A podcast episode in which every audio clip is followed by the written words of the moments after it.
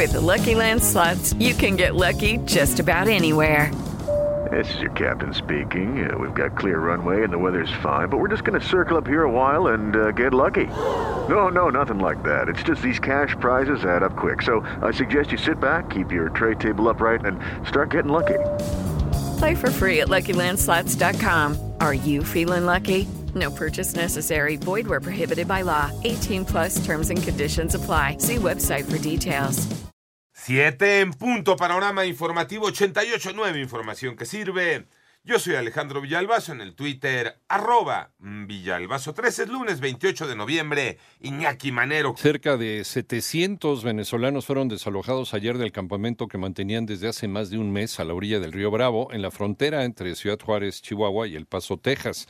En un primer momento, los indocumentados se negaron a desalojar, lo que provocó un choque con las autoridades. El gobierno de Ciudad Juárez dice que el operativo respondió a un dictamen elaborado por Protección Civil que advirtió riesgo de incendio por las fogatas que los migrantes encienden ante las bajas temperaturas cerca de sus carpas de plástico.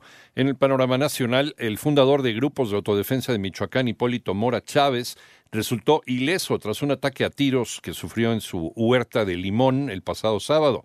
Dos de los agresores fueron abatidos.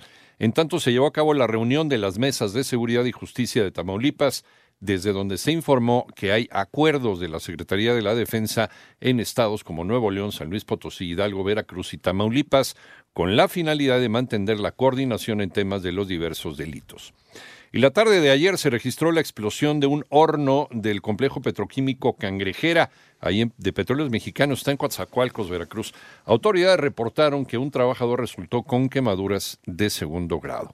Nuevamente, nuevamente el presidente de México defendió pues las por él llamadas megaobras de su gobierno. René Ponce. Al encabezar en el Zócalo Capitalino un mensaje por su cuarto año de gobierno, el presidente de la República defendió la política económica de su administración, que ha permitido, dijo, que la inflación llegue al 8% y no a un 13%, gracias al subsidio a los combustibles y a la inversión pública con proyectos como el aeropuerto Felipe Ángeles, que afirmó lo utilizan a diario 8 mil pasajeros. Respecto a la refinería Olmeca en Tabasco, destacó que pronto comenzará a producir gasolinas. Y que no coman ansia nuestros adversarios conservadores. Ya va a empezar a producir gasolinas y diésel. En cuanto al tren Maya, que calificó como la obra ferroviaria más importante en el mundo en la actualidad, detalló que se concluirá en tiempo y forma. Para 88.9 Noticias, René Ponce Hernández. En el panorama internacional, Tribunal Británico de Apelación confirmó el viernes la legislación que permite el aborto de, pues, de fetos con síndrome de Down hasta el momento del nacimiento.